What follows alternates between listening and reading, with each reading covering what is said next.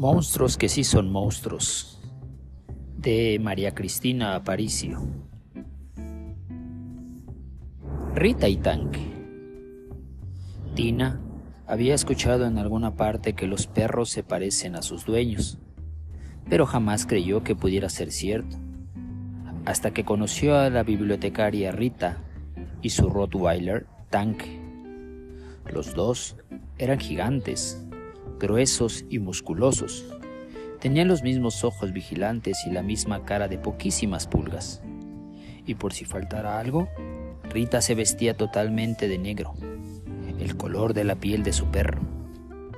¿Qué hacía un Rottweiler dentro de una biblioteca? Al principio, Tina no se lo explicaba. Después, llegó a la conclusión de que Rita creía que la biblioteca no era una biblioteca, sino un banco, y que ella y Tanque debían cuidar los libros para que nadie los robara.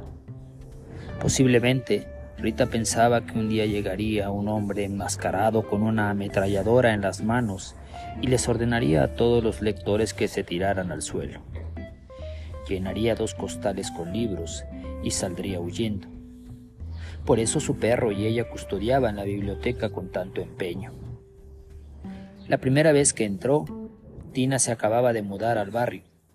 Le pareció que era genial que su casa quedara frente a una biblioteca pública, sobre todo porque estaba en época de vacaciones.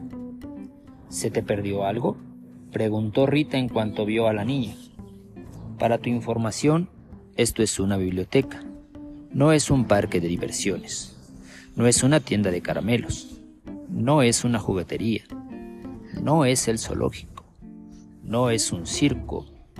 No es una tienda de empanadas. Es una biblioteca. Biblioteca. Sí, lo sé. Vengo a leer algún libro infantil que tenga muchas aventuras, dijo Tina con entusiasmo. Aquí no hay libros infantiles. No hay absolutamente nada que tenga que ver con niños. Solo tenemos libros para adultos. Así que chao. Desaparece antes de que Tanque se canse de tu presencia y te clave los colmillos en el trasero. Pero en aquel estante hay un letrero que dice libros infantiles, señaló la niña sorprendida.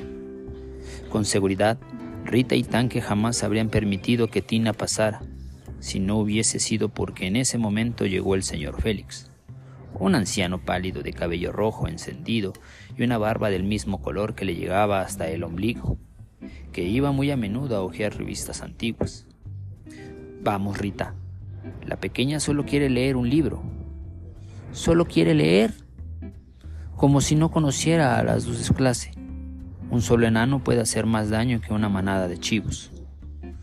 Una vez entró un niño al que le gustaba comer papel. En cuanto me descuidé, devoró tres capítulos de un libro de historia. Otro se dedicó a dibujarles caritas felices a todos los esqueletos de un libro de medicina. Pero mira el rostro de esa niña. A lo lejos se ve que es más buena que una margarita. Ven conmigo, pequeña, entremos juntos. Y entonces, muy a pesar, Rita y Tanque tuvieron que dejarla pasar. Eso sí, no le perderían de vista y le enseñaban los colmillos.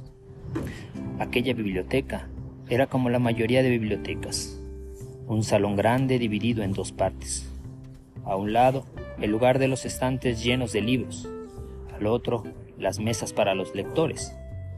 Había pocas personas ese día, unos cuantos adultos y algunos universitarios que tomaban notas de sus cuadernos o computadoras.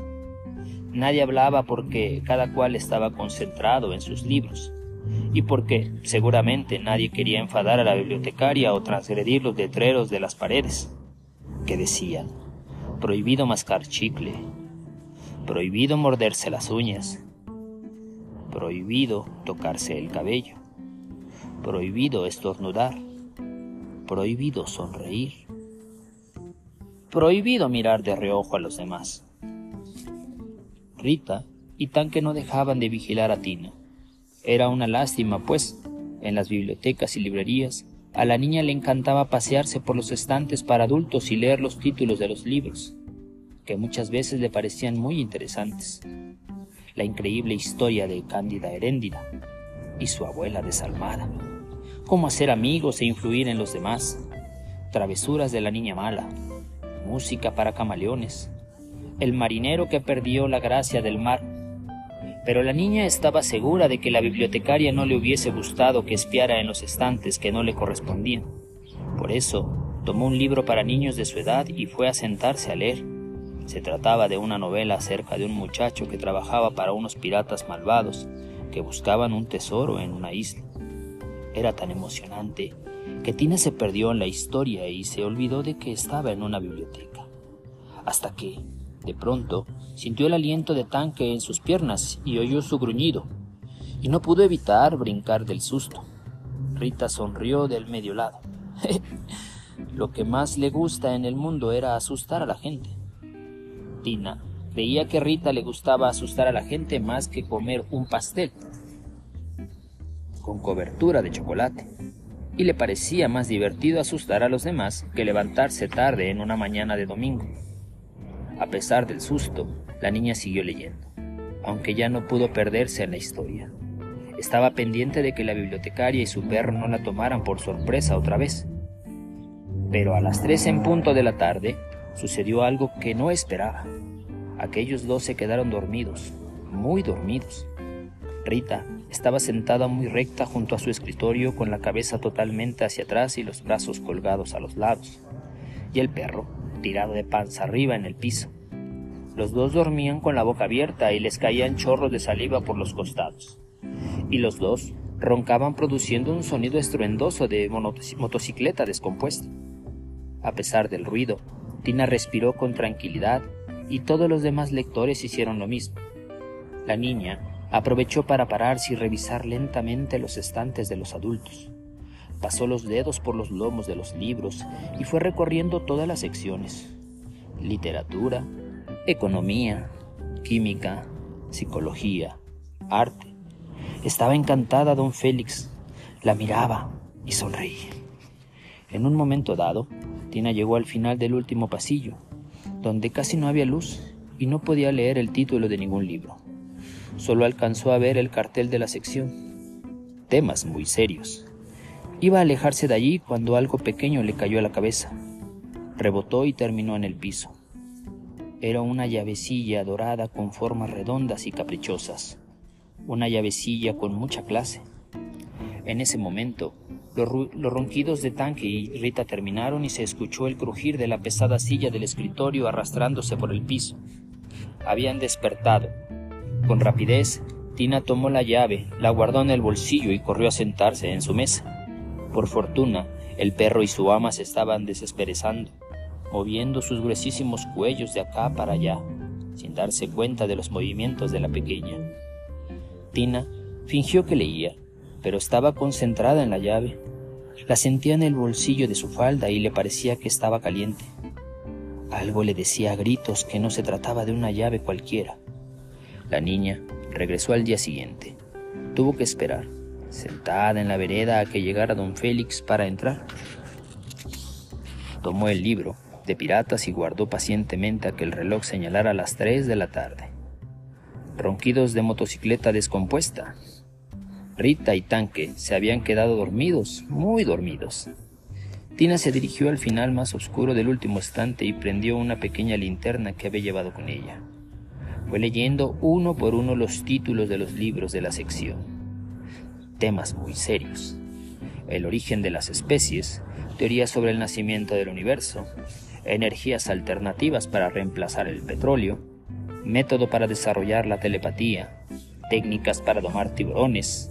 Parecían temas en verdad bastante serios. La niña llegó al final de la fila y se encontró con un tomo que llamó su atención.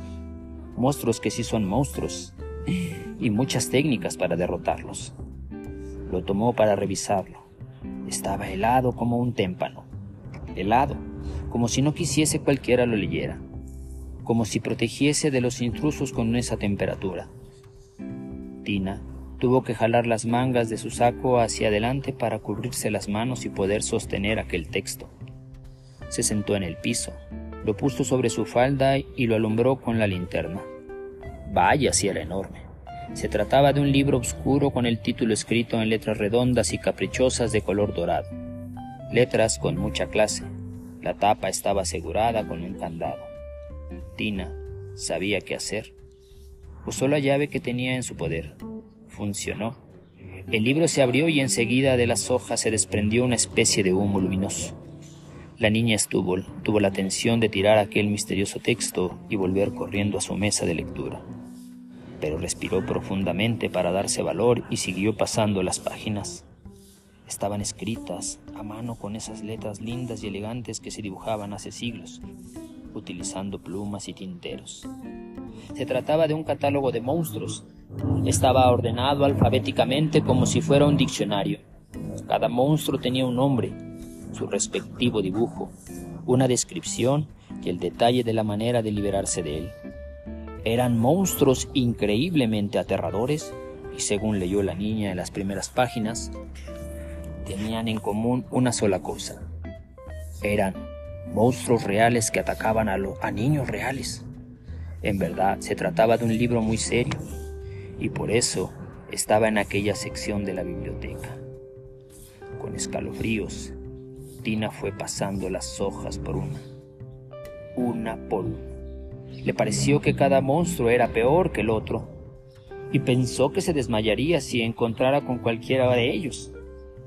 Los ronquidos de motocicleta descompuesta pararon y la niña escuchó el crujir de una silla pesada arrastrándose en el suelo.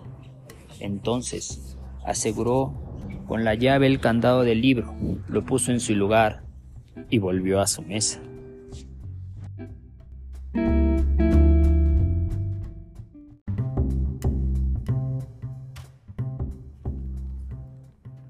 Serpiente. Un nuevo año de estudios comenzó y Tina regresó a la escuela. Había muchas novedades, compañeros nuevos, profesores distintos, cuadernos recién comprados, uniformes relucientes. Pero la pequeña no dejaba de pensar en el libro de monstruos que había descubierto en la biblioteca frente a su casa. Todavía no estaba segura de que fuese un libro serio, y no creía que los monstruos aterradores de los que hablaba pudiesen existir en realidad. La niña salió de dudas un día a la salida de clases, cuando vio una serpiente larga y flaca que espiaba a los estudiantes que se dirigían a sus casas.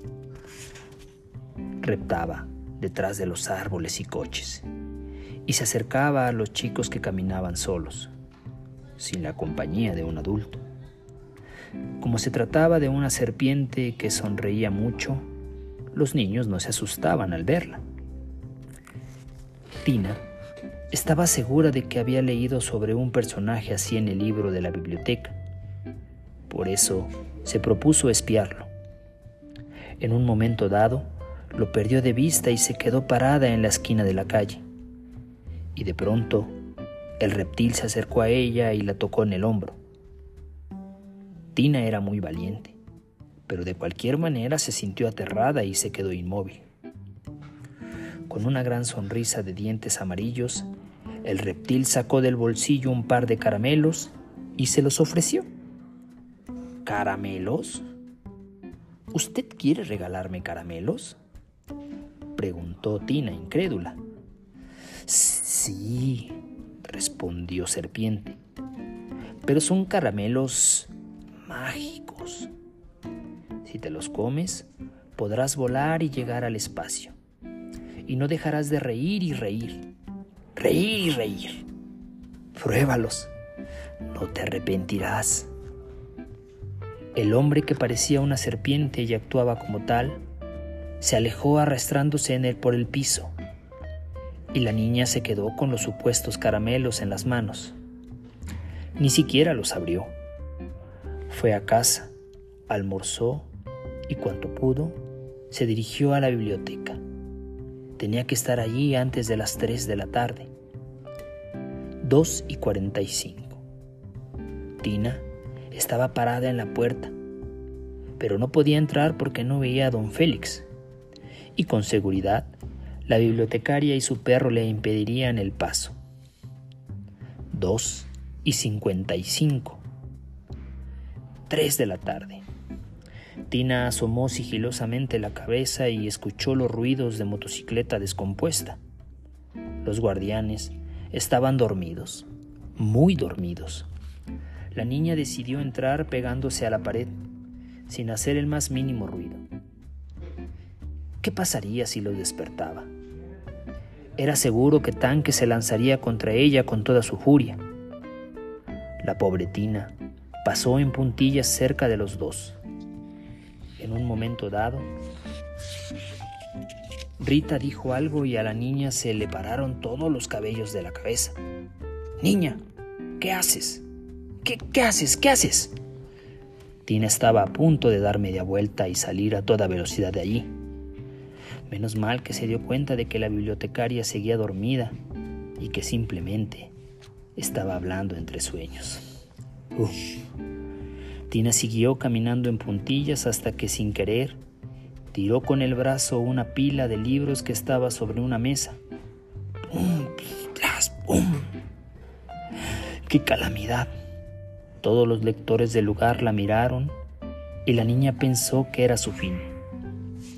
Arrodillada, recogió los libros y se alistó a enfrentar lo que viniera. Pero se dio cuenta de que los ruidos de motocicletas seguían llenando el lugar. Aquellos dos vigilantes tenían el sueño bastante pesado. Vaya par.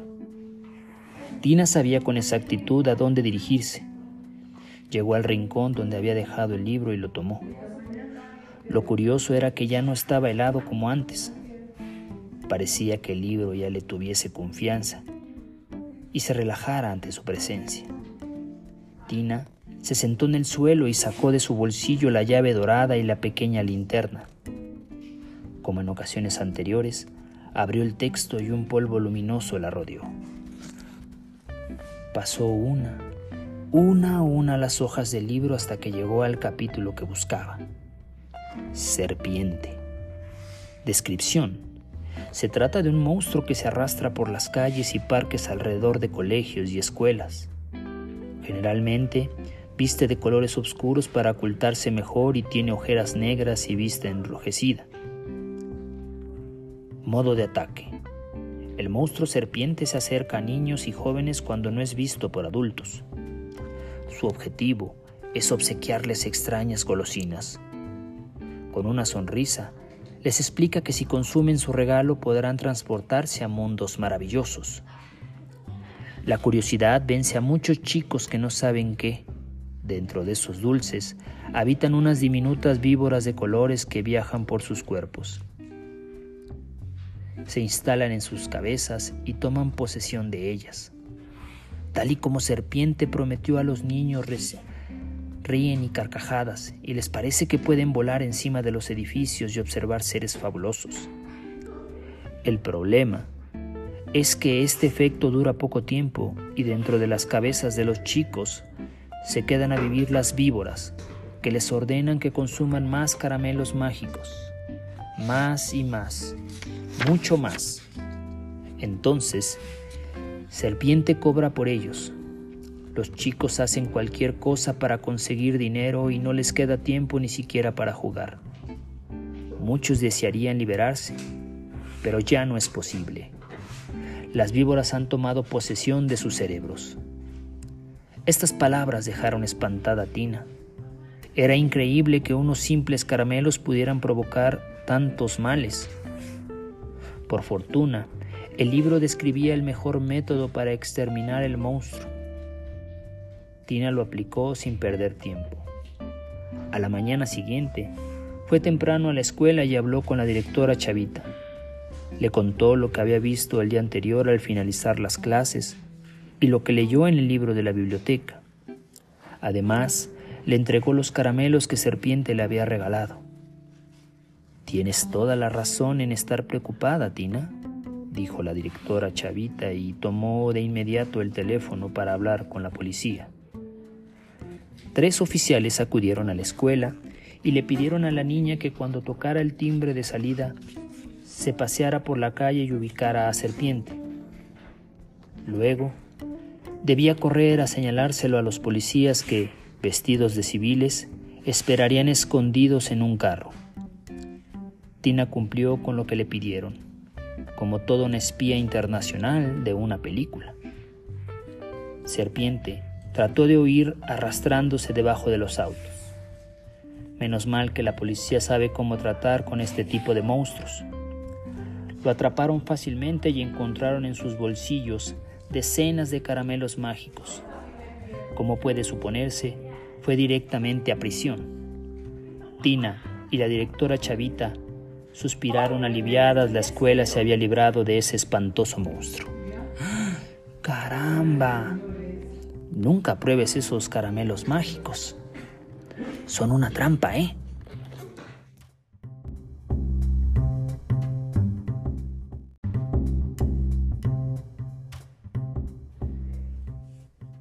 Megabytes. Además de la policía y la directora Chavita, solo una persona en toda la escuela se enteró de que Tina había desenmascarado a Serpiente. Se trataba de Manolo, quien por casualidad escuchó una conversación en que la directora felicitaba a Tina. Por eso, el niño se animó a hablar con ella. Manolo había sido víctima de un monstruo tan aterrador como serpiente y deseaba que Tina alertara a toda la escuela sobre él. Le contó a su compañera que existía algo especialmente horrible sobre este engendro. Te hacía creer que era tu mejor amigo. Decía todo lo que querías escuchar. Que le gustaba el fútbol como a ti. Que tampoco soportaba la cebolla, que sus películas favoritas eran las mismas que las tuyas que también tenía problemas con las matemáticas. Por eso llegabas a creerlo de verdad. Por eso este monstruo resultaba tan espantoso. Esta bestia vive en el Internet. Allí lo conoció Manolo. Era el campeón de un popular juego en línea. Obtuvo un puntaje tan alto que había logrado que su avatar fuera el más poderoso de todos. Debido a eso, los niños chateaban con él y le pedían consejos de juego. Fue de esa manera que Manolo se hizo su amigo. Se sentía muy orgulloso de esa relación. Les contaba a los chicos de la escuela que conocía nada más y nada menos que al campeón de Trobocots. El niño estaba dichoso. En el momento que deseaba, prendía su computadora y allí estaba su mejor amigo para jugar o conversar. Hablaban y hablaban, y a Manolo le parecía que no había alguien más divertido. Hasta que el famoso campeón le contó que tenía un Robocop de juguete que le habían traído sus padres de Japón, y se ofreció a ir a casa de Manolo para mostrárselo. Claro que primero le preguntó con mucho disimulo cuáles eran las horas en que sus padres estaban en el trabajo. En resumen, lo que sucedió fue que el monstruo golpeó la puerta de Manolo y le dijo que era su amigo del Internet y que le traía el famoso juguete. El niño abrió con emoción. Por fin conocería a su amigo en persona. Pero el supuesto amigo era un hombre adulto que entró, amarró a Manolo en una silla y robó los objetos más valiosos de la casa. Los papás del muchacho se enojaron porque, para comprar todo lo que el bandido se llevó, habían trabajado mucho. Luego de lo sucedido, le prohibieron a su hijo que prendiera la computadora si ellos no estaban a su lado.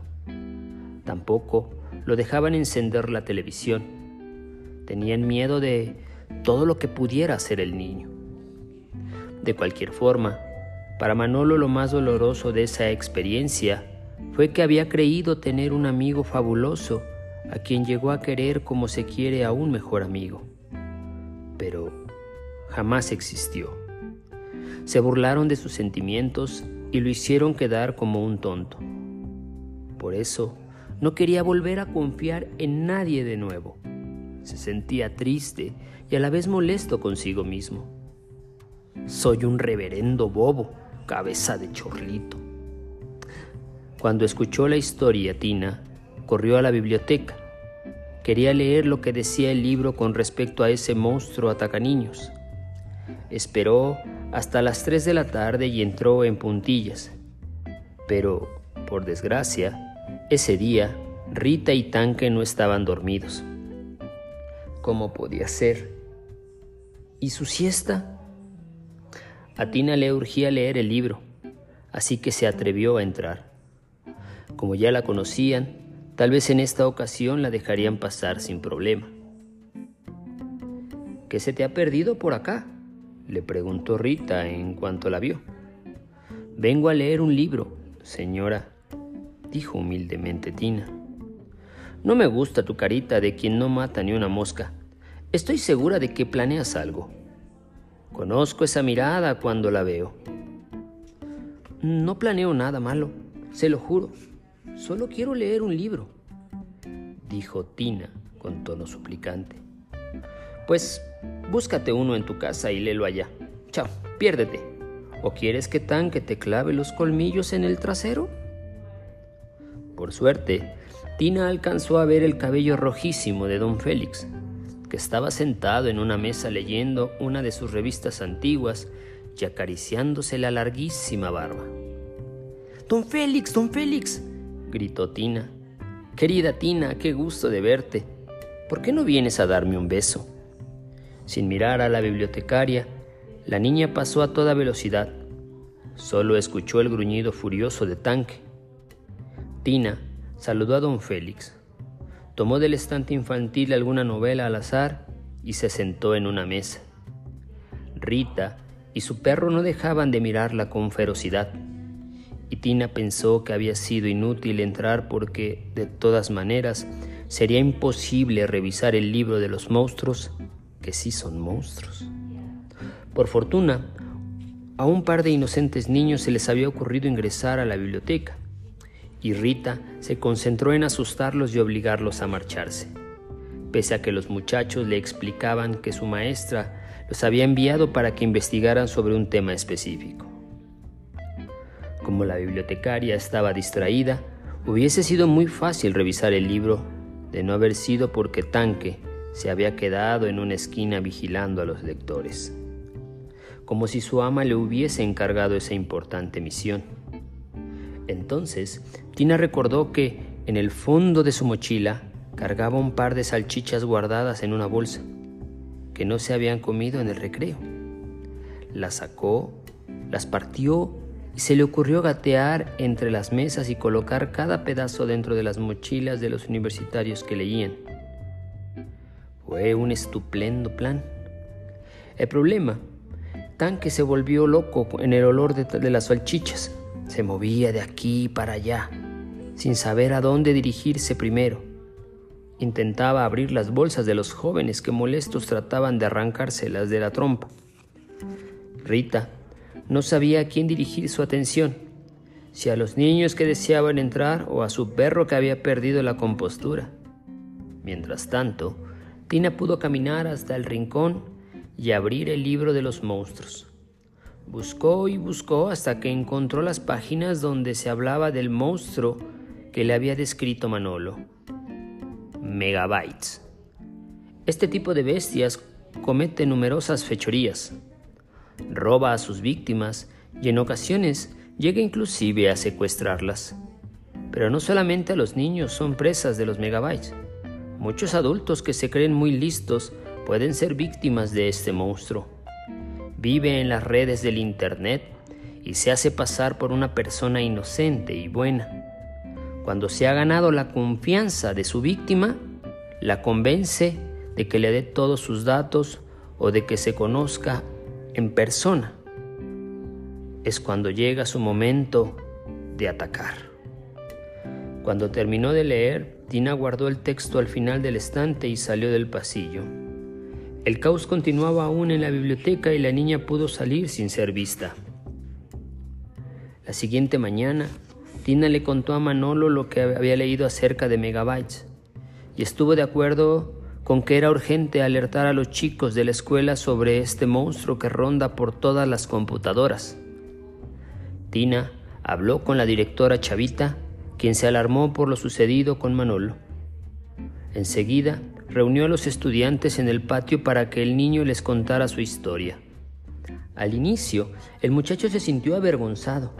Se le encendieron las mejillas y bajó la cabeza. Tina le recordó en el oído que fue su idea alertar a los demás y le prometió que se pararía a su lado para apoyarlo. Entonces, Manolo se animó, aunque con timidez. Los demás lo escuchaban en silencio y con respeto, porque se dieron cuenta de que si no tomaban precauciones podía ocurrirles lo mismo que le había pasado a su compañero.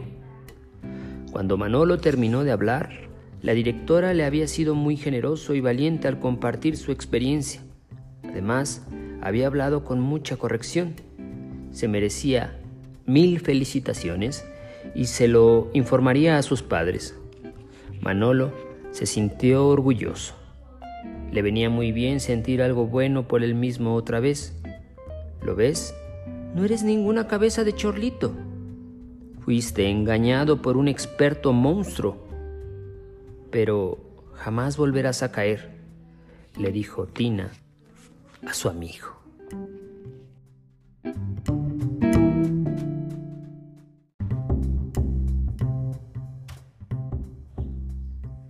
Bocotas.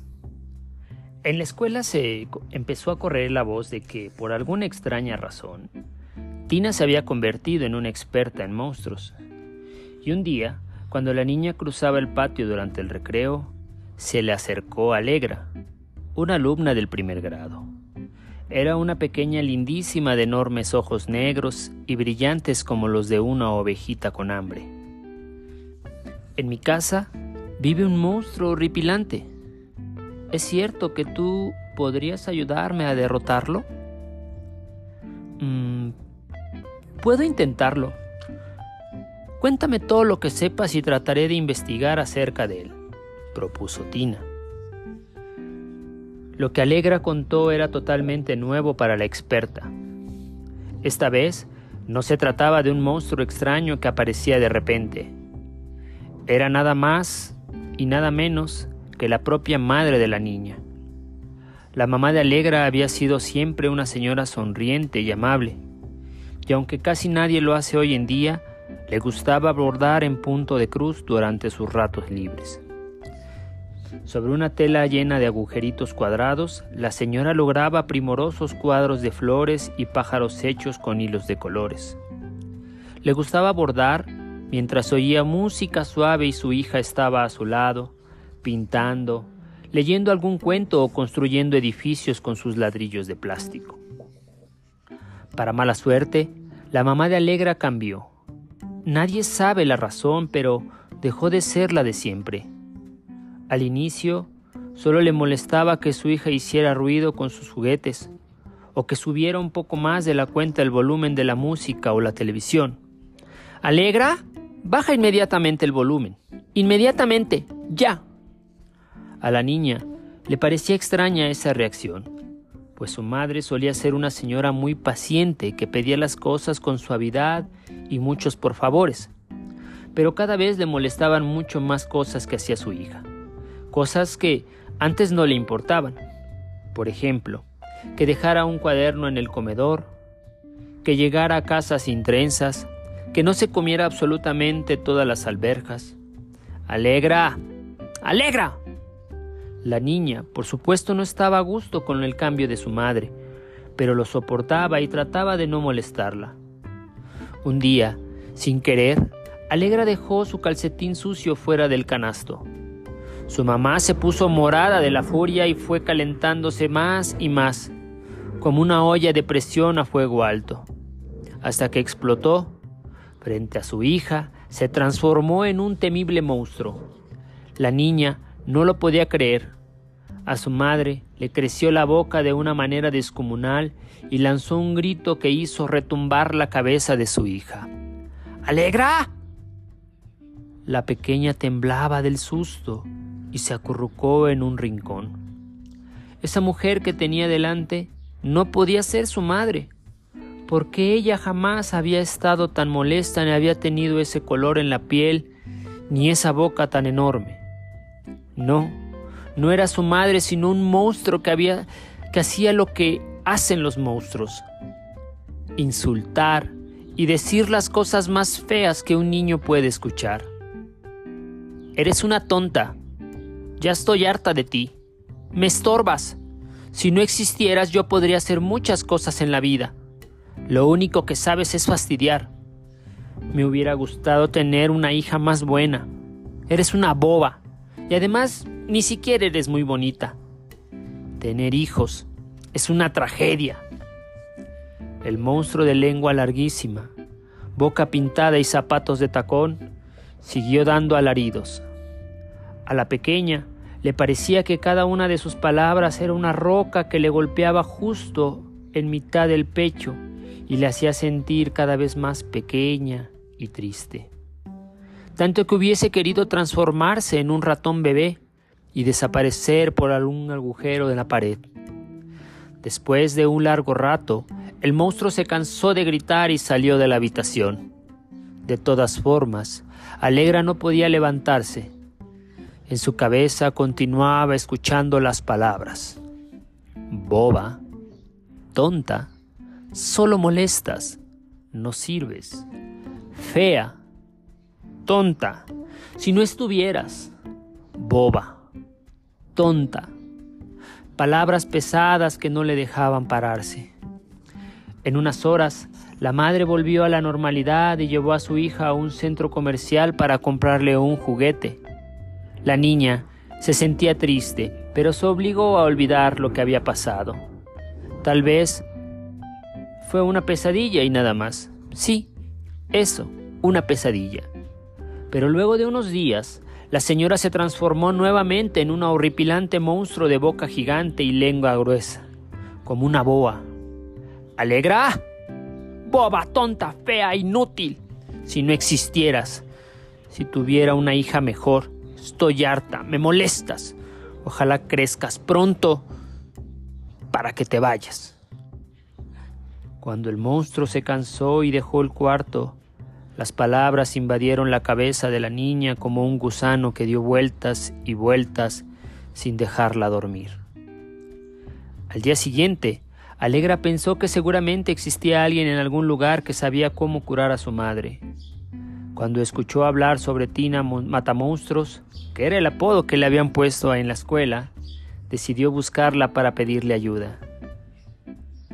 Tina escuchó la historia de Alegra y le prometió que esa misma tarde averiguaría todo lo que pudiera sobre el mal que atacaba a su mamá. Dieron las tres de la tarde en punto y la niña asomó la cabeza por la puerta de la biblioteca. Ni Rita ni Tanque estaban dormidos, y para rematar, don Félix no se encontraba a la vista, y necesitaba tanto revisar el libro. ¿Qué hacer? Justo en ese momento pasó por su lado su vecina Clarabela. La niña venía de comprar el pan en la tienda. Vio a Tina y le preguntó por qué tenía esa cara de preocupación. Matamonstruos le contó. No tienes de qué preocuparte. Yo puedo hacerme cargo del Rottweiler, le dijo Clarabella. Mi abuelita se ha ido de viaje y dejó con nosotros a su perrita Pirula. La traeré enseguida y haremos que, desde la entrada, llame la atención de Tanque. Entonces saldrá y tú podrás entrar a revisar el libro. Em, creo que no me has entendido, Clarabella, le explicó Tina tanque no es un perro cualquiera. Es, un es enorme y tiene una cara aterradora y unos colmillos babosos como no te imaginas. Si sale a encontrarse con tu perrita podría atacarla. No, no quiero ni imaginármelo. Lo que tú no sabes es que Pirula es la reina de los perros. ¿La reina? ¿Qué quieres decir? Es difícil de explicar. Tienes que verlo por ti misma, concluyó Caravera. Y la niña, fue hasta su casa en busca de la perrita. Pirula era realmente encantadora. Se trataba de un animalito pequeño y delgado, con la trompa alargada y el cuerpo cubierto de pelo blanco muy ensortijado. Y para hacerla más adorable, Todavía le habían colocado dos lazos rosados en las orejas. Tina sentía que se derretía al mirarla. Por eso mismo le dio miedo exponerla a la ferocidad de Tanque. Deja ese perro en nuestras manos y no te preocupes más, la calmó Clarabella. Confía en nosotras porque sabemos exactamente lo que hacemos.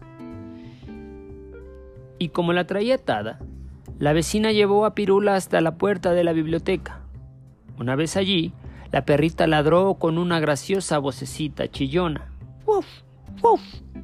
Solo tuvo que hacerlo un par de veces para que escuchara el ladrido furioso de tanque dentro de la biblioteca. En efecto, Pirula había logrado llamar la atención del Rottweiler. Salió y tras él apareció Rita. El perro corrió a toda velocidad hacia Pirula y cuando parecía que estaba a punto de lanzarse sobre ella, la perra gruñó y enseñó sus colmillitos. Entonces, Tanque frenó y comenzó a guimotear como un cachorro. Pirula caminaba de aquí para allá frente suyo con gran elegancia y la trompa en alto. Tanque lloraba y lloraba como si rogara por el permiso de la perrita para acercarse. En cuanto a la bibliotecaria, le gritaba a su perro con desesperación que volviera a la biblioteca con ella. Te lo ordeno, obedece. Pero Tanque parecía no escucharla. Seguía llorando y observando a la preciosa perrita. Tina sintió pena por el pobre Tanque. Estaba enamorado hasta las patas, pero aprovechó la situación para entrar a la biblioteca en busca de libros sobre los monstruos que sí son monstruos. Empezó a revisar capítulo por capítulo. Este no, este no, de este tampoco se trata. Em, no, no. Tina pasaba y pasaba las hojas hasta que encontró lo que buscaba. Bocotas. Parece una persona como cualquier persona. Trabaja, cocina, juega y sonríe como todos. Pero cuando el virus monstrífero invade su cuerpo, sufre unos ataques espantosos, empieza a retorcerse y volverse morada. Luego su boca comienza a crecer de una manera aterradora. Crece y crece, y su lengua se estira y se ensancha. En lugar de lengua parece una gigantesca boa constrictor. Entonces lanza palabras filosas que van a clavarse directamente en el pecho de su víctima. Sí, la madre de Alegra se había transformado en bocotas, pobre de su amiga. Sonaba espantoso, eso de que te claven palabras afiladas en el corazón. La niña Siguió leyendo y se enteró de que algunos padres, maestros o hermanos son atacados por el virus monstrífero cuando tienen muchos problemas. Entonces el cerebro se les ablanda y son presas de este mal. También es fácil que ciertos adultos se transformen en bocotas cuando ellos mismos son víctimas de monstruos que les lanzan insultos o les maltratan. Misteriosamente, se dedican a hacerles lo mismo a los niños que tienen cerca. ¿Qué podía hacerse? Tina leyó las recomendaciones del libro. Cuando terminó, guardó el texto y salió de la biblioteca. Tanque todavía seguía llorando por la preciosa pirula, que se paseaba altiva frente a él. Rita le había colocado la correa a su perro y ni siquiera así lograba que se moviera. La biblioteca estaba bañada en sudor por el esfuerzo que hacía al jalar su mascota. Tina le hizo un gesto a su amiga en señal de que la misión estaba cumplida y Clarabella se llevó a Pirula de vuelta a casa. Y ni siquiera entonces Tanque daba signos de obedecer a su dueña y seguía llorando por Pirula. Pobrecito perro enamorado. En cuanto pudo, Tina le contó a Alegra todo lo que había leído sobre Bocotas. La pequeña no quiso perder tiempo y siguió paso a paso las indicaciones del libro Monstruos que sí son monstruos y muchas técnicas para derrotarlos. Para empezar, aguardó el momento en que viera a su madre del mejor humor posible y habló con ella. Le confesó el dolor tan grande que sentía cuando ella se convertía en monstruo y le decía todas esas cosas tan espantosas.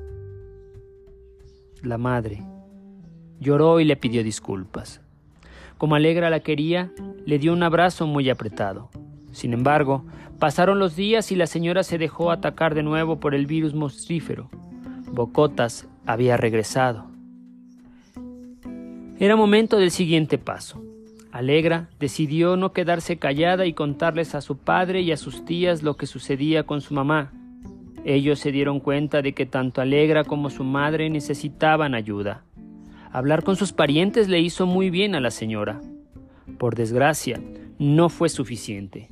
Bocotas regresó y lastimó tanto sus sentimientos que la niña decidió seguir el siguiente consejo del libro.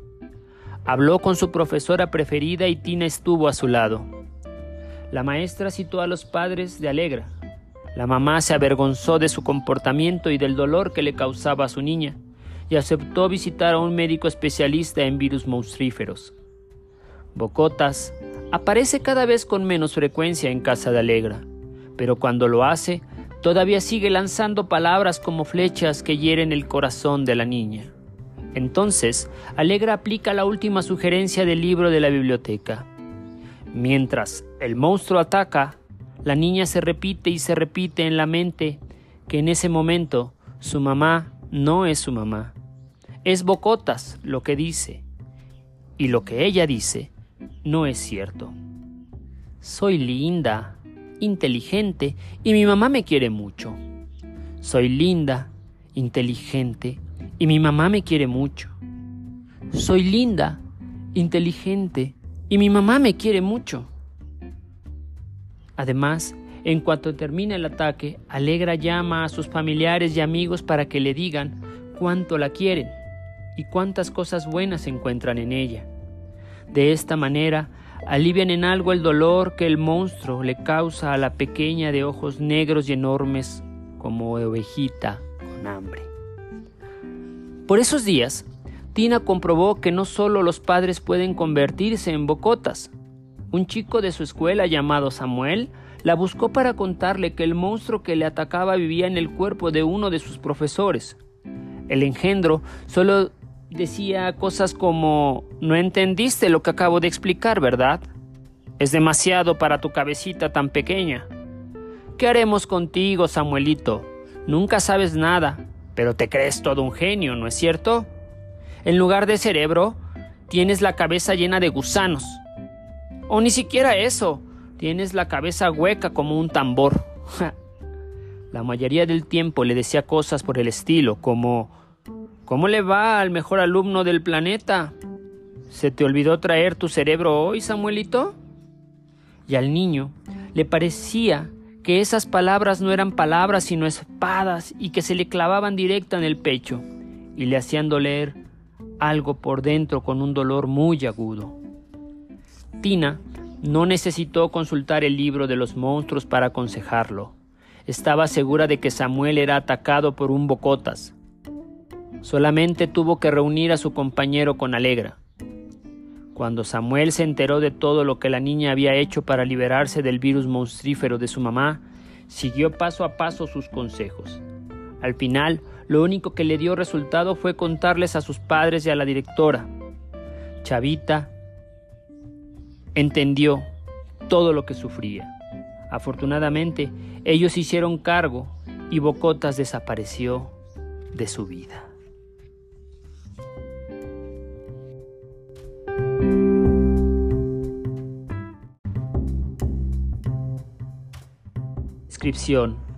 Este monstruo se caracteriza por su olor pestilente. Además, no puede hablar ni caminar de manera normal. Se tambalea y por lo general termina tropezando y cayendo. Es común también que este engendro ensucie de vómito apestoso los lugares por donde pasa, que diga palabrotas monstruosas y que rompa todo tipo de objetos. Pestilo era el monstruo que atacaba a Toño, cuando alguien le dijo a este chico que Tina se había convertido en una experta en engendros atacaniños y que la llamaban matamonstruos, se animó a buscarla. Tina vio en los ojos de Toño una tristeza y un terror que no había visto antes. Los dos se sentaron en una banca del patio y Toño le contó lo que sucedía. Un monstruo malvado y maloliente se aparece en nuestra casa una o dos veces a la semana, justo cuando mi papi no está porque ha salido con sus amigos. Mamá, mi hermano Beto y yo escuchamos cuando abre la puerta de entrada y luego le la cierra con mucha fuerza, tanto que hasta los vidrios de las ventanas brincan. Después escuchamos cuando el horrible monstruo se tropieza con las mesas de la sala y los floreros caen al piso. Mi hermano siente mucho miedo, así que va hasta mi cama y se mete bajo las cobijas para estar junto a mí. Yo le digo que se tranquilice, porque estoy a su lado para protegerlo. Pero la verdad es que siento miedo también y debo aguantar las ganas de llorar. Luego de que el monstruo se ha tropezado con todas las mesas de la casa, grita las groserías más espantosas y llama a mamá. Ella sale a verlo para tratar de calmarlo, pero sus palabras ponen furioso al monstruo, quien grita aún más fuerte y dice groserías peores. Muchas veces la golpea y le deja marcas moradas en la cara o en los brazos. Luego de vomitar, tropezarse y romper platos y vasos contra las paredes, el monstruo se cansa y se duerme. Lo malo es que, en ocasiones, sucede algo espantoso. El monstruo se le ocurre gritar nuestros nombres. Mamá le ruega que nos deje en paz. A la bestia no le importa y abre la puerta del cuarto. Entonces, Beto y yo podemos sentir su olor monstruosamente apestoso. Le digo a mi hermano que no llore y que finja dormir, pero se asusta tanto que no puede dejar de sollozar. El monstruo nos quita las cobijas, toma a Beto entre sus garras y lo levanta en el aire. Abre su bocota pestilente y le dice que los hombres de verdad no lloran y que si no se calla le irá muy mal. Mi hermanito trata de callarse y hace su mayor esfuerzo, pero como está tan asustado sigue haciendo pucheros con la boca y sus ojos se llenan de lágrimas. La bestia se pone furiosa y le grita las groserías más terribles. Siento rabia por la forma en que el monstruo pestilente trata a mi hermano. Por eso me levanto y le digo que lo deje en paz, porque es casi un bebé, y que si quiere meterse con alguien que se meta conmigo. Mami interviene y se coloca en medio. A veces la pobre se gana una cachetada por defenderme, o en ocasiones soy yo quien recibe el golpe. Toño le mostró en su compañero una cicatriz que el monstruo le había dejado en la frente durante el último ataque. A la niña le hubiese gustado tener poderes instantáneos para acabar en ese mismo momento con la bestia. Su amigo necesitaba ayuda. Era urgente que planificara una nueva entrada a la biblioteca. Esa misma tarde, Tina se dirigió hacia allá y esperó a la puerta. A las tres en punto, caminó en puntillas y se acercó, pero comprobó que Tank y Rita tenían los ojos abiertos. ¿Qué pasaba? ¿Acaso ya nunca tomaban una siesta? ¿Acaso habían cambiado su horario? La niña espió por las ventanas y comprobó que, por desgracia, don Félix no estaba allí. Aquí vamos otra vez. Para mala suerte, la abuela de Clarabella se había llevado a su perrita Pirula. O sea que Tina no podría contar más con la reina de los perros. De cualquier forma, como dos cabezas piensan mejor que una, buscó a su vecina y le pidió ayuda. Tina y Clarabella caminaron alrededor de la biblioteca afilando sus cerebros, cuando observaron unas pequeñas ventanas que se encontraban a los lados. A la vecina se le ocurrió una idea. Fue a su casa a traer un saco lleno de pelotas de ping-pong, pues su padre había sido profesor de este deporte en el pasado. Las niñas se dedicaron a lanzar decenas de pelotas revoltosas por las ventanas de la biblioteca. Como habían previsto, se armó un tremendo relajo porque Tanque iba de aquí para allá, ladrándoles a las bolas, y Rita trataba de cogerlas, pero se escapaban de las manos y rebotaban de aquí para allá. Los universitarios que estaban adentro aprovecharon la ocasión para burlarse un poco de la bibliotecaria, así que tomaban las pelotas y las lanzaban con fuerza contra las paredes para que siguieran rebotando sin parar. Mientras todo esto sucedía y Clarabella continuaba introduciendo pelotas de ping-pong, Tina caminó sigilosamente y se dirigió al estante de temas muy serios, en busca del libro de los monstruos.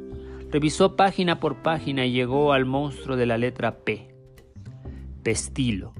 Este es el monstruo más pestilente. Cualquier padre hermano o pariente puede convertirse en este apestoso monstruo si toma en exceso la pócima venenosa que retuerce la lengua, las piernas y el cerebro. Los pestilos son sumamente peligrosos para ellos mismos y para los demás. Método de exterminio. Pestilo es una bestia muy difícil de exterminar. Para que deje de ser un monstruo, las personas envenenada debe olvidarse de la pócima para siempre. Pero como está hechizada, su cuerpo le pide más líquido maligno. Solo podrá de ser un monstruo apestoso si es capaz de reconocer su problema y pedir ayuda. Al día siguiente, Tina le contó a Toño lo que había leído sobre Pestilo. Avergonzado, el niño confesó algo que no había querido decir. Pestilo era su propio padre. Cuando salía con sus amigos, le daban a tomar la pócima venenosa.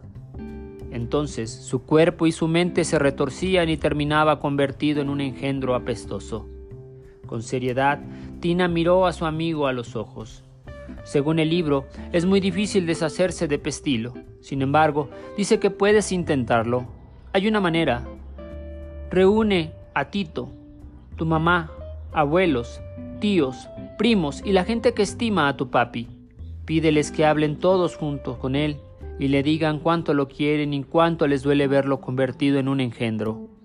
Cuéntale a tu papi, delante de tu familia, la manera en que trata a Tito y a ti cuando se convierte en un ogro y lo mucho que ustedes se asustan cuando llega en ese estado. Pídele a tu papi que busque ayuda para que no se acerque más a la pócima venenosa. ¿Tú crees que eso funcione? preguntó el niño. No lo sé, en el libro dice que a veces funcionan y a veces no. Es una lástima que no haya otro consejo, concluyó Tina. Luego de un tiempo, Toño le contó a la niña que había seguido sugerencia del libro. Pareció dar resultado, pero unas semanas después, el papá volvió a transformarse en pestilo. Toño se alejó cabizbajo y Tina se entristeció por él. La niña pensaba que todos los monstruos del mundo podían ser derrotados, descubrió que no era así. Hay monstruos que resultan invencibles. De cualquier forma, Toño no se rinde. Sigue pidiéndole a su padre que venza al pestilo que tiene dentro y que olvide la pócima. Toño quiere mucho a su familia para darse por vencido. Tina le tiene gran admiración. Hago un paréntesis. Pestilo es el alcoholismo. Y si tú pequeño o pequeña que escuchas este audio, vives en una situación donde hay alcoholismo, acércate con personas que quieran a ese ser querido que lamentablemente prefiere la bebida que el amor a sus familiares.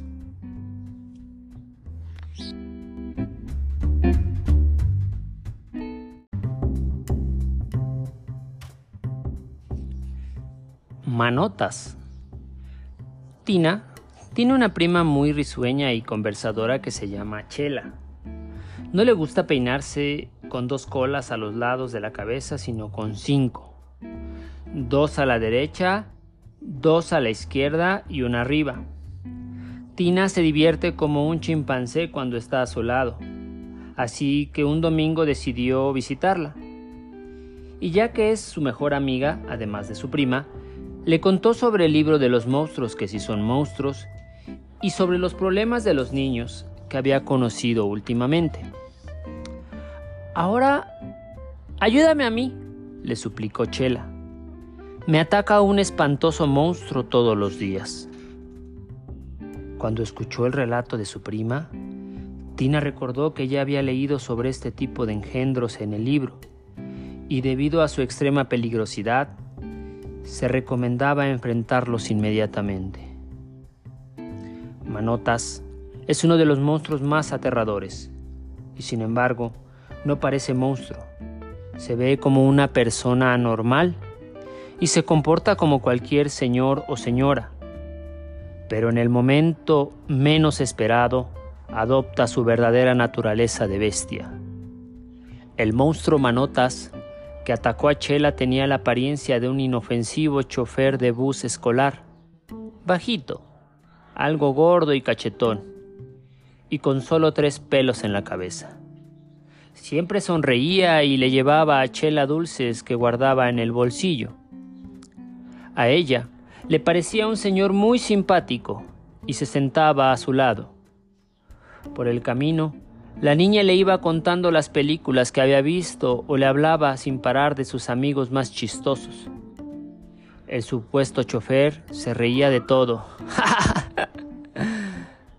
Hasta que un día los demás niños del bus estaban distraídos y el simpático e inofensivo chofer se transformó en el terrible Manotas. Las manos le fueron creciendo un poco más y un poco más y un poco más. Sus ojos se enrojecieron y en la boca le aparecieron unos enormes colmillos. Chela se quedó paralizada del susto.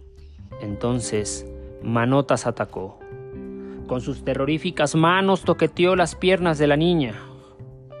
A la pobrecita le pareció que esa bestia la dejaba llena de babas y mocos. Cuando el bus se detuvo para que uno de los chicos se bajara, el monstruo se convirtió otra vez en un señor común y corriente, gordito y cachetón. Y al llegar a casa de Chela, el chofer se bajó del bus como siempre. Timbró, saludó cordialmente a la mamá y le entregó a su hija. ¡Qué señor tan simpático! dijo la madre de Chela como decía todas las veces que lo veía. La niña debió gritar y decir lo que había pasado. No lo hizo. Se tragó las palabras y las dejó guardadas en la garganta. Tuvo miedo de que su mamá no creyese que el simpático chofer era en verdad un monstruo sucio. Tuvo miedo de que su mamá pensara que ella era mentirosa, o peor todavía, que ella le había pedido a Manotas que le ensuciara las piernas. Los monstruos de esta clase suelen causar este tipo de temores. Posiblemente tienen ojos hipnotizadores o rayos paralizantes que convierten a sus presas en conejitos mudos y asustados. Para desgracia de Chela, llegó el siguiente día. Terminaron las clases y tuvo que subir de nuevo al bus escolar. Entró al final de todos y estuvo calladita y agachada para que el chofer no la viera. Pero la vio.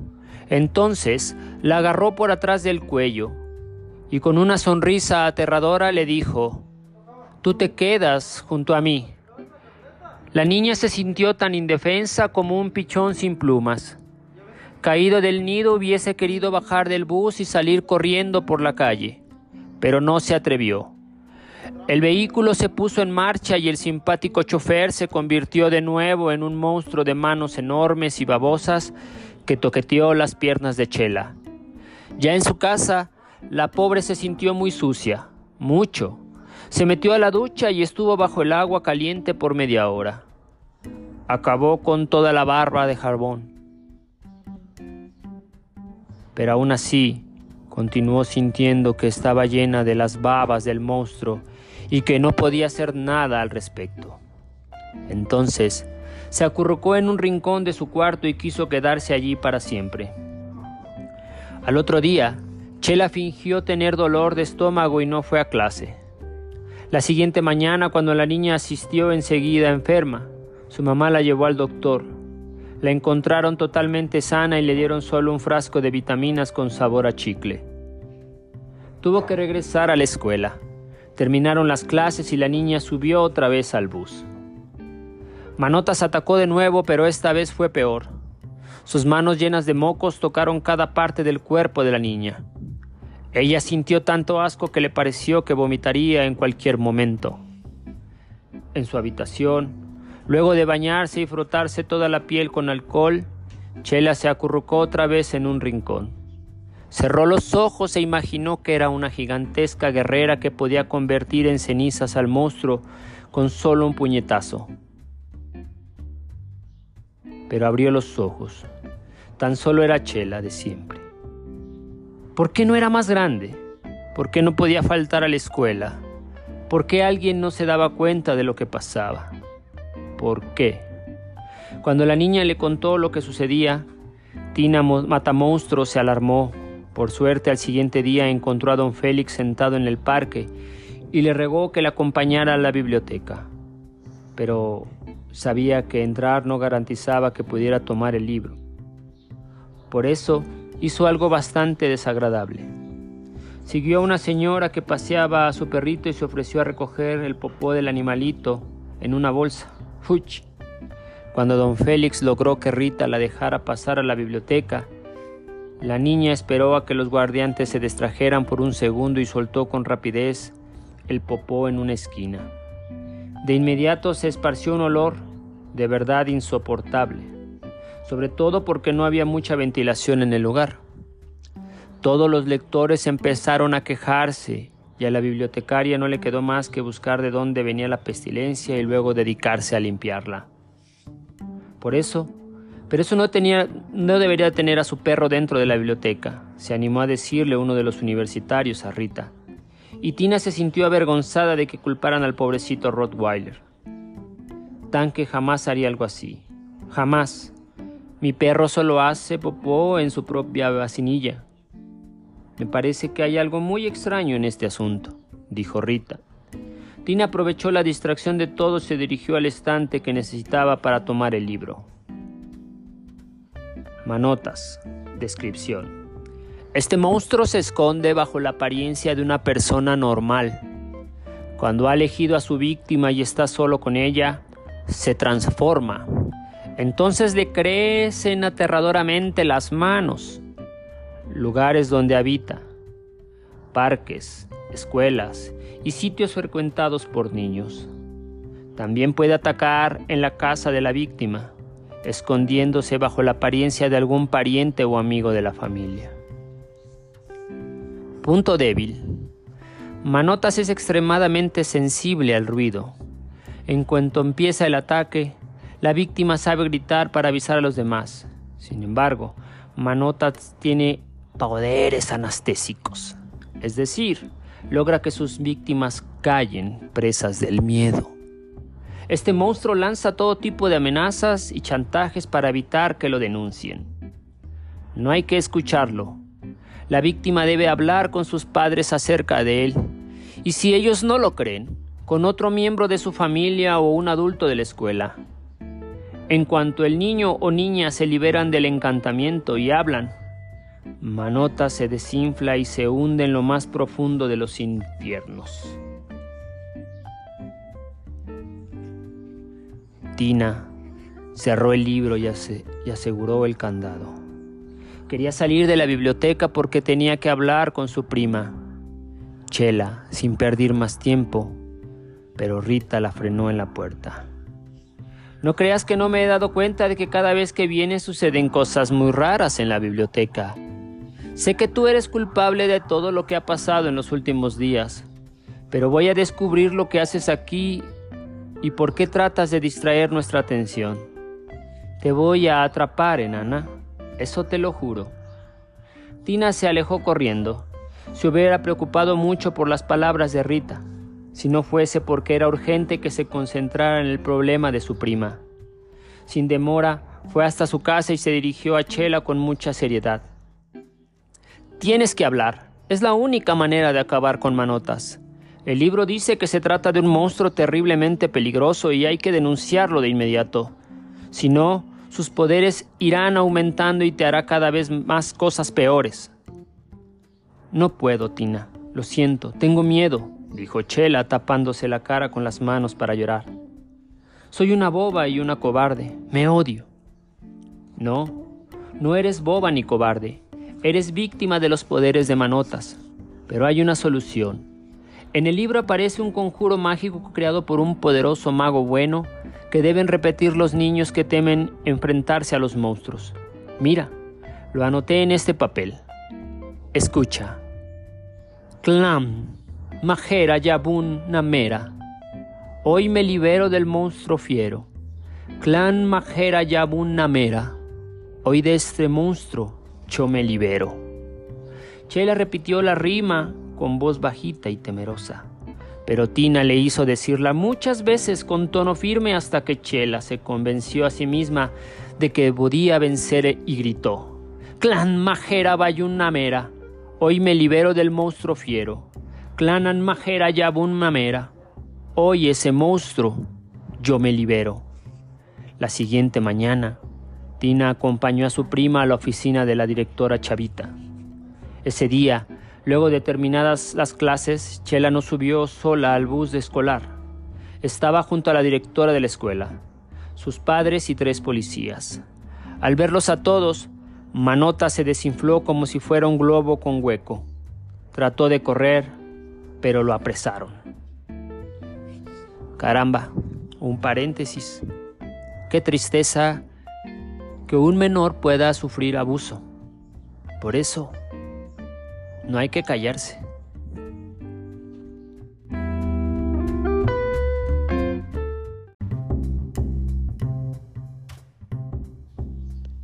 Te lo dije. Tina Matamonstruos se dio cuenta de que tenía que solucionar definitivamente sus problemas con Tanque y Rita si quería seguir ayudando a los chicos que la buscaban. Era necesario que el libro Monstruos que sí son monstruos y muchas técnicas para derrotarlos estuviera a su alcance cada vez que lo necesitara. No podría planear más travesuras para leerlo. Rita sospechaba de ella y la niña estaba consciente de que sería muy difícil engañarla de nuevo. Tina pensó y pensó, y finalmente decidió algo. Planearía una última estrategia para entrar a la biblioteca, sacar el libro de allí, fotocopiarlo y devolverlo a su lugar. Había que hacerlo sin demora, pero resultaría muy difícil actuar sola. Así que fue en busca de su amiga Clarabella, que había demostrado ser muy buena estratega. Las dos se sentaron ante la mesa del comedor y se concentraron en el asunto. Meditaron y meditaron. Esta vez, a la vecina se le ocurrió un plan que parecía salido de una película de policías y ladrones. Provocaría un incendio en la biblioteca. Tina se negó rotundamente a tal cosa. El fuego era un asunto muy peligroso y no quería poner en riesgo los libros. Eso ni pensarlo. No me estás entendiendo, Tina. No será un incendio real, será un incendio entre comillas. Sucede que a mi tío Ronaldo es dueño de una discoteca y tiene unos aparatos muy divertidos. Uno de ellos es una máquina para hacer humo. Se me ya me la ha prestado antes para una fiesta que hice en casa y se ve muy bien cómo usarla. ¿Una máquina de humo? ¿Sin fuego? Eso mismo, y seguro que puedo pedírselo de nuevo.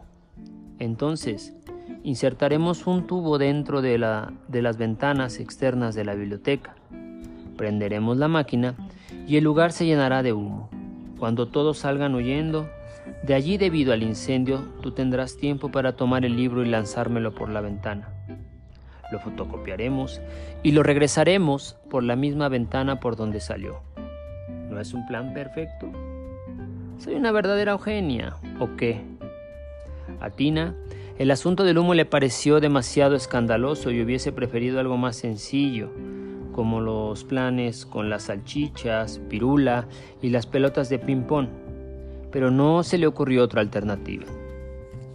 Acepto, Clarabella, hagámoslo, dijo la niña.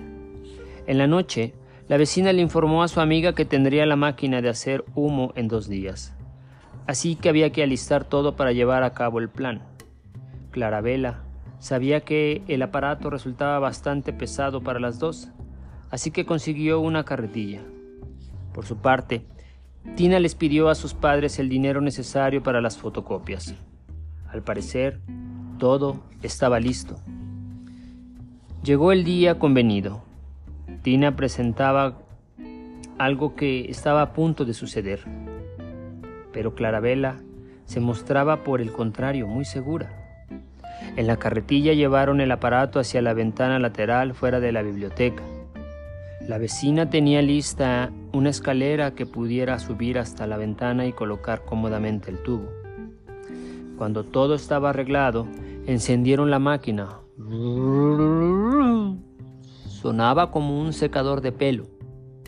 Las niñas no estaban seguras de que estuviese saliendo el humo, así que tuvieron que esperar por varios minutos hasta tener alguna señal. ¡Incendio! ¡Incendio! Los gritos venían del interior de la biblioteca. El plan daba resultado. Los lectores salieron corriendo del sitio, inclusive Tanque salió tosiendo de allí. Acabo de llamar a los bomberos, dijo Rita cuando al fin apareció en la calle para unirse a los demás. Y en ese momento el humo comenzó a salir por la puerta de entrada. Tina, claro, aprovechó para entrar a la biblioteca, pero no había previsto a que habría tanto humo dentro. Tosía mucho y casi no veía. Por eso le contó algún tiempo más lo previsto hasta llegar al estante y tomar el libro de los monstruos. Pero lo logró. Tampoco había previsto que la ventana estuviese tan alta y que no alcanzase a lanzar el libro ni siquiera con las manos extendidas. Tuvo que arrastrar una silla y treparse en ella. Era increíble que el plan tan alocado de Clarabella estuviese dando resultado. Tina estaba trepada en la silla, a punto de lanzar el libro para que su amiga lo tomara cuando escuchó un grito a sus espaldas. ¡Ajá! Te agarré, nana. Te dije que iba a descubrirte y que no ibas a poder engañarme. Te lo dije. Era Rita, Quién sabe cómo se había dado cuenta de que el incendio era falso y de que todo era una estrategia. Tal vez le llamó la atención que no oliera como huele un incendio y que no pudiera ver ninguna llama.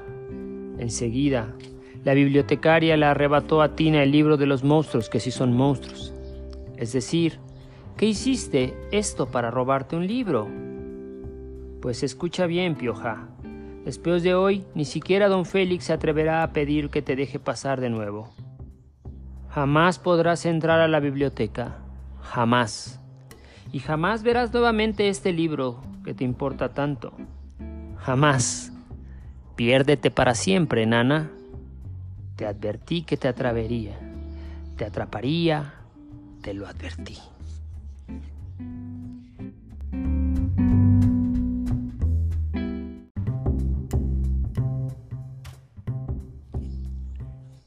el peor de todos. Después de lo que había pasado en la biblioteca, Tina pensó que tendría que olvidarse para siempre del libro de los monstruos.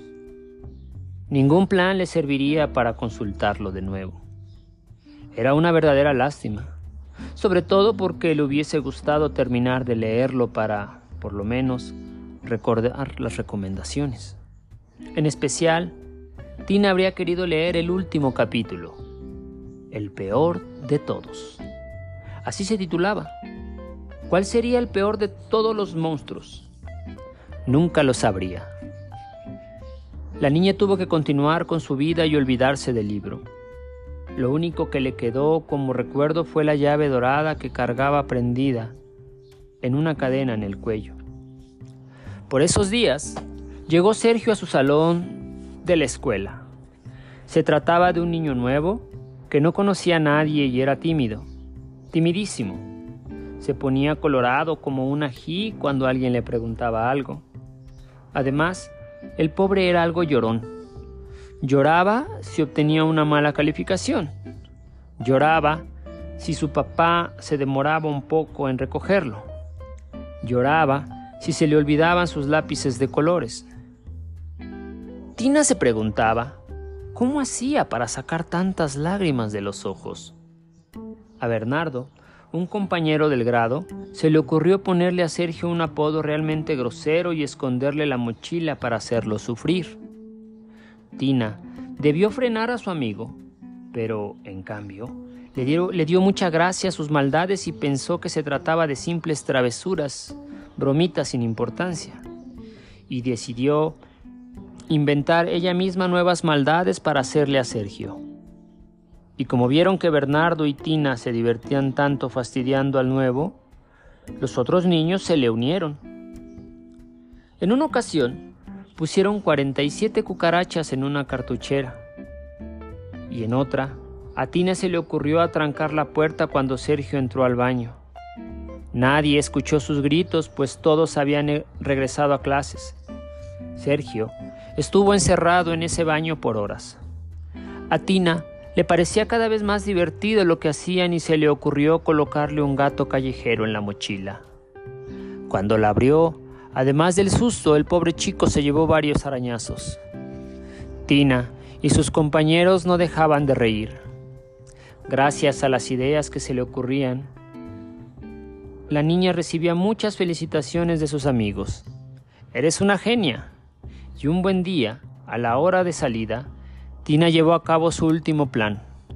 Esperó a que el nuevo pasara cerca de un charco de lodo oscuro y lo empujó para hacerlo caer. El niño quedó embarrado y en lugar de pararse se mantuvo llorando dentro de la suciedad. Entonces, los compañeros del grado lo rodearon, lo señalaron y se rieron de él. Tina era quien más alto reía. Por eso, Sergio la miró. La miró con los ojos muy abiertos y aterrados. El niño temblaba como si estuviese ante la presencia de una bestia aterradora. Tina lo notó y se dio cuenta de que para ese chico, ella era una terrible monstrua, horripilante y malévola monstrua. Cuando llegó a casa, no pudo almorzar debido a la tristeza que sentía. Sin embargo, sin pensarlo, sin pensarlo mucho salió, se dirigió a la biblioteca y entró. ¿Tú? ¿Cómo te atreves a aparecerte por acá? le gritó Rita en cuanto la vio. Lo siento mucho.